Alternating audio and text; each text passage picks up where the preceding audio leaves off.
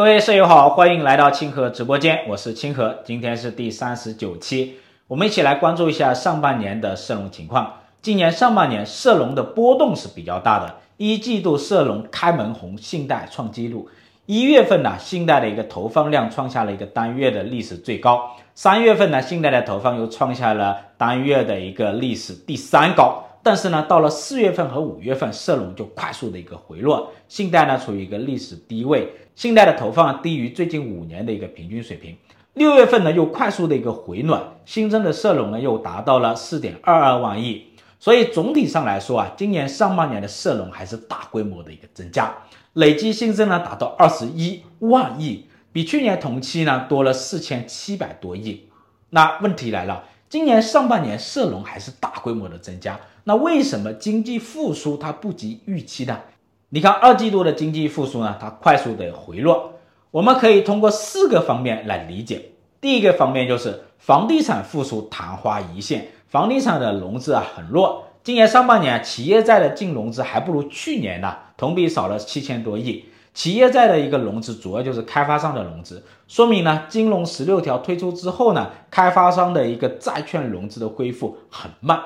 还有就是住户的中长期贷款啊也很低，是最近八年以来的一个最低。这说明啊买房的人在减少，个人按揭贷款的人在减少。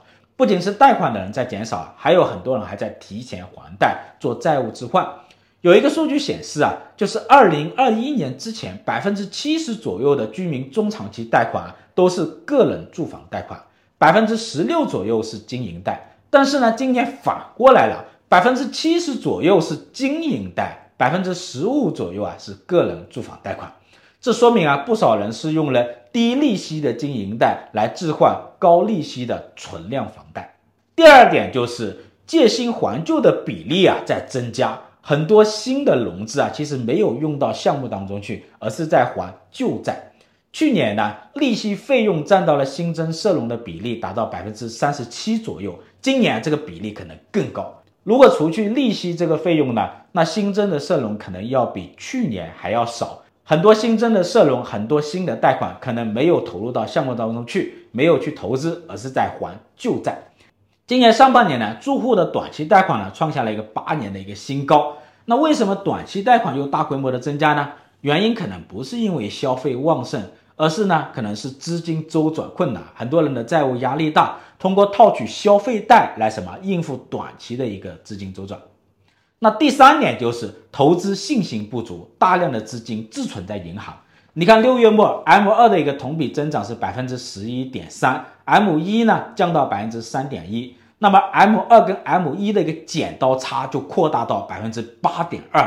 这说明什么呢？这说明资金的活跃度很低啊，很多资金啊它转化成一个长期的存款，大量的资金借新还旧啊，资金又回到了银行。但是呢，因为市场上的一个融资需求很低迷，大量的资金又滞存在了银行，那么银行的一个负债端的压力就很大，它就需要降低什么存款利息。